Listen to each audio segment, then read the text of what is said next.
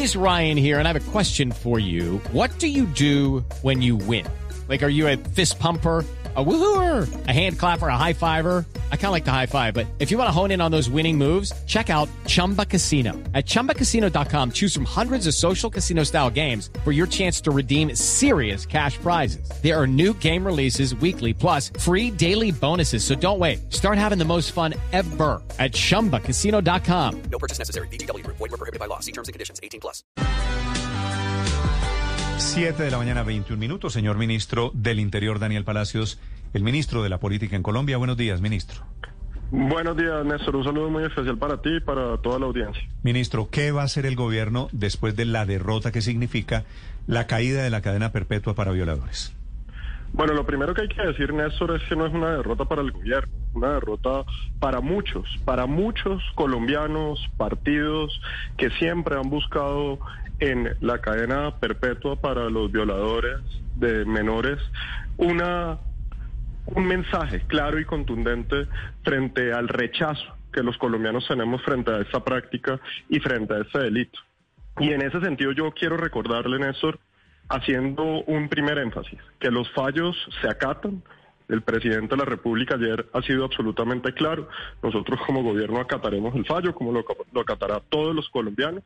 Sin embargo, hay que decir y hay que mencionar que este fue un esfuerzo no de un día, no de dos días, han sido muchos, muchos los esfuerzos que se han tenido en el país para buscar que la cadena perpetua para violadores y asesinos de menores de edad sea una realidad. Usted recordará, Néstor, todo lo que ha sido esta historia de un proyecto que primero nunca salía del Congreso, que siempre tuvo unos debates muy complejos para que fuera aprobado. En esta oportunidad fueron casi todos los partidos en el Congreso de la República donde no solamente hicieron ese esfuerzo, para avanzar en ocho debates y poder sacar adelante un acto legislativo, sino que también se avanzó de manera rápida para sacar la ley que lo reglamentaba.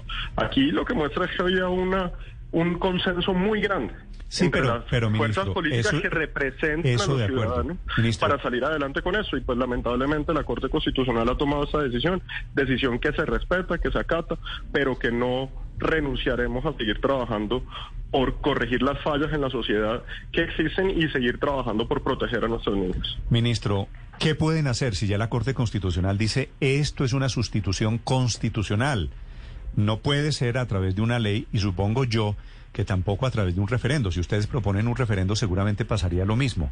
No queda, le pregunto, ministro, el gobierno, toda esa bancada que había aprobado esta ley, es cierto, en su momento fue una aprobación histórica, pero también se enfrenta con otra decisión histórica en contrario de la Corte Constitucional.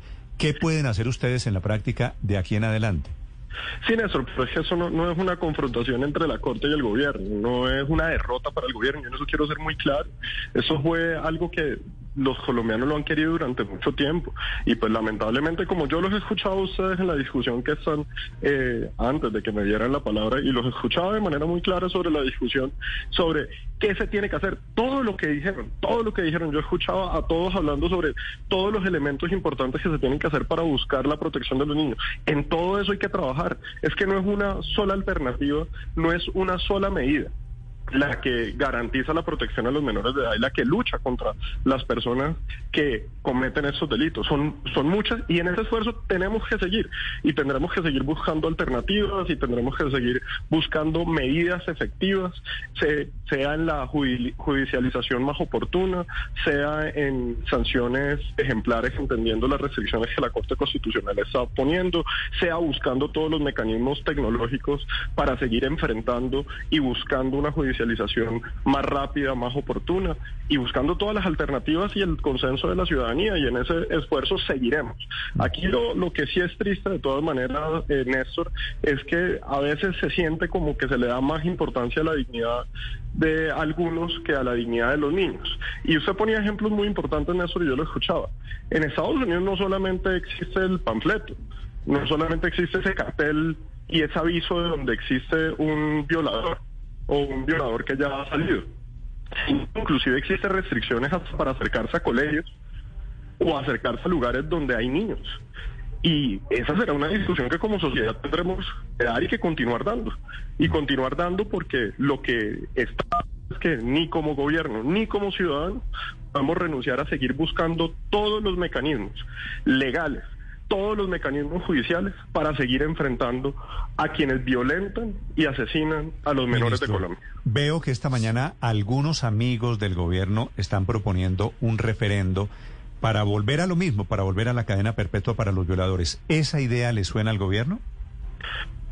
Eh, Néstor, no ha sido un tema que lo hemos evaluado, que lo hemos considerado, pero lo que sí le debo decir con toda claridad, y como lo ha expresado el presidente, es que no vamos a renunciar a la búsqueda de ningún mecanismo para la protección de nuestros menores.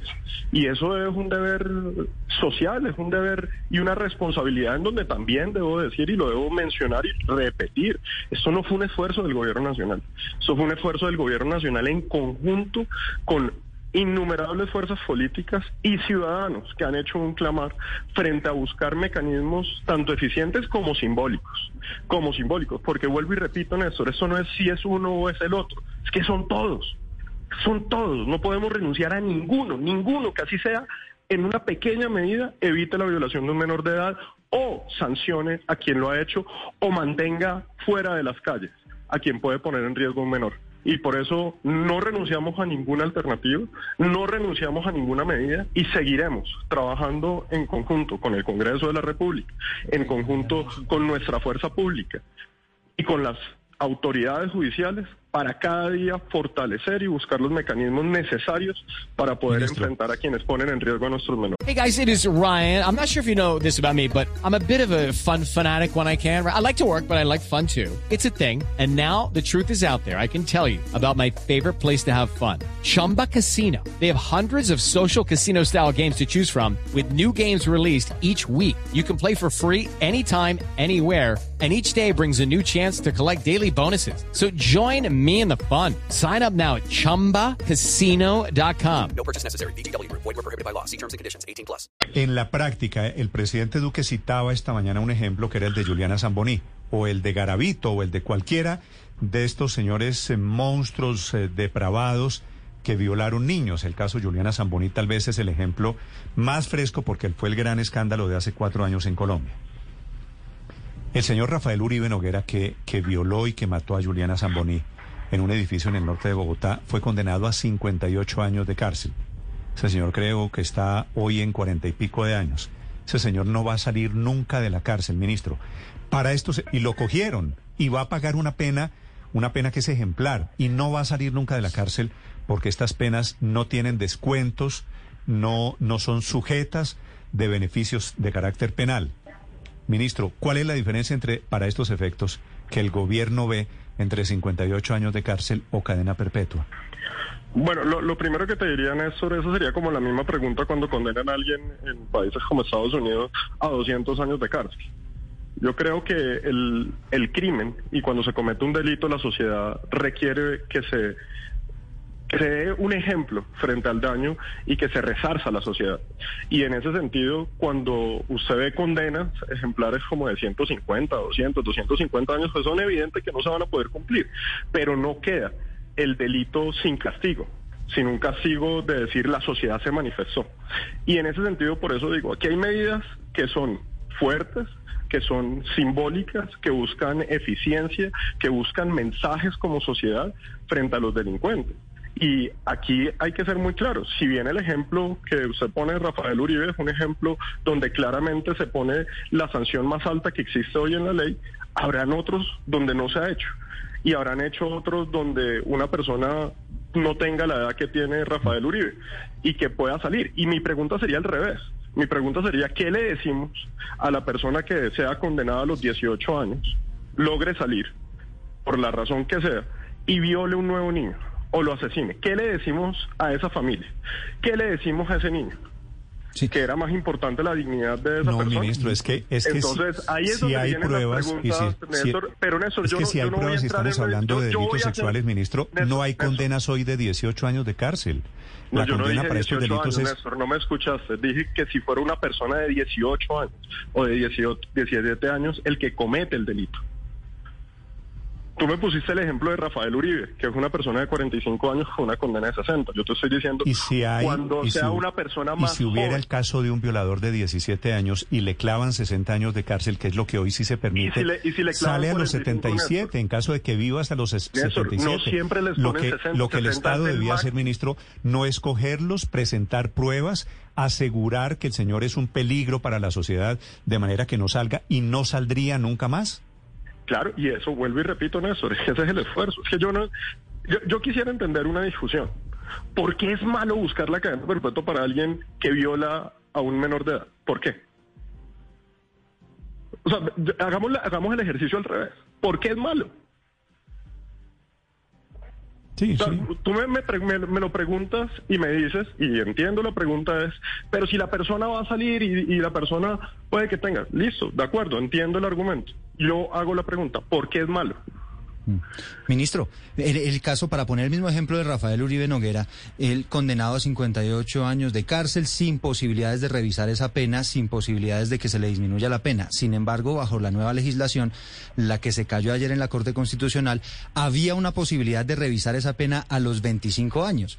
Casi que eh, hubiera podido incluso ser más beneficioso para él eh, eh, si se hubiera Eh, aprobado la claro, norma. claro, es que fuera de No, eso se, eso se arregló en la, de- y quiero ser muy claro, eso en la, en la ley reglamentaria estaba absolutamente claro, donde mencionaba que lo revisable a los 25 años era para que no pudiera, para inclusive no es cadena perpetua, sino queda a 60 años. O sea, en ese sentido la ley era muy clara.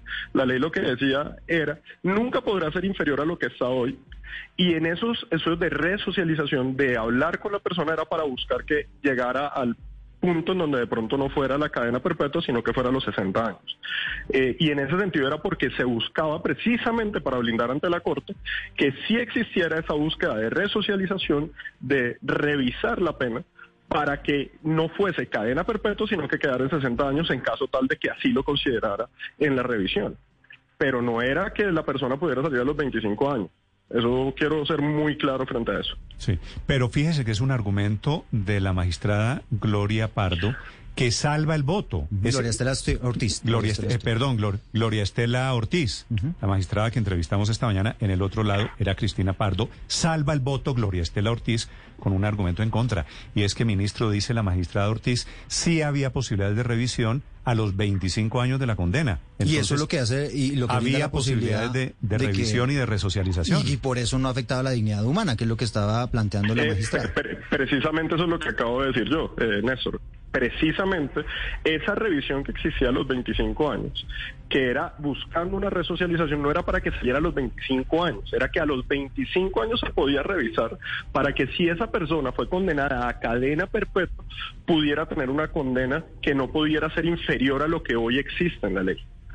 Y precisamente eso se hizo buscando que se que en la Corte Constitucional se entendiera que existía esa posibilidad de revisarla para dejarla inclusive esa persona que lograba manifestar en la que yo comparto que una persona que está en esas condiciones no es resociable, o sea, yo lo, comparto, lo, lo creo y lo he visto en los estudios, sin embargo, bajo ese precepto se hacía revisable para que la condena pudiese ser lo que hoy la ley está y lo que la Corte Constitucional hoy ha aceptado como es la normatividad vigente hoy en materia de eso. Entonces, digamos que ese precisamente, y comparto la posición de la magistrada, porque era precisamente con esa intención que se había puesto eso. Pero yo el mensaje que quiero dejar, Néstor, y es el, el mensaje claro del, del gobierno nacional y que ha sido una lucha del presidente de la República, es en hacer todo lo posible. Todo lo que entonces, ¿qué le gobierno queda por hacer? para buscar, para buscar que los menor, los violadores de menores sean judicializados y tengan el mayor castigo posible. Y por eso, como te lo mencionaba, nosotros no renunciamos a ningún eh, ejercicio que podamos hacer, a ningún mecanismo para endurecer las penas, para buscar mayor efectividad y para buscar mayor judicialización. Todo lo que yo escuché en la mesa de trabajo antes de entrar, todas esas ideas son importantes y todo eso toca buscar hacerlo, fortalecer todo el mecanismo, tanto de judicialización, tener bancos de sangre, en donde haya ADN, buscar más mecanismos para poder evitar que los que los asesinos de menores de edad o violadores de menores de edad tengan impunidad o que su judicialización sea más efectiva y más contundente. Gracias, ministro Palacios, muy amable. Bueno, muchas gracias. Es el ministro de Gobierno, el ministro. It's time for today's Lucky Land horoscope with Victoria Cash. Life's gotten mundane, so shake up the daily routine and be adventurous with a trip to Lucky Land. You know what they say. Your chance to win starts with a spin. So go to LuckyLandSlots.com to play over 100 social casino-style games for free for your chance to redeem some serious prizes. Get lucky today at LuckyLandSlots.com. Available to players in the U.S., excluding Washington and Michigan. No purchase necessary. VGW Group. Void where prohibited by law. 18 plus. Terms and conditions apply.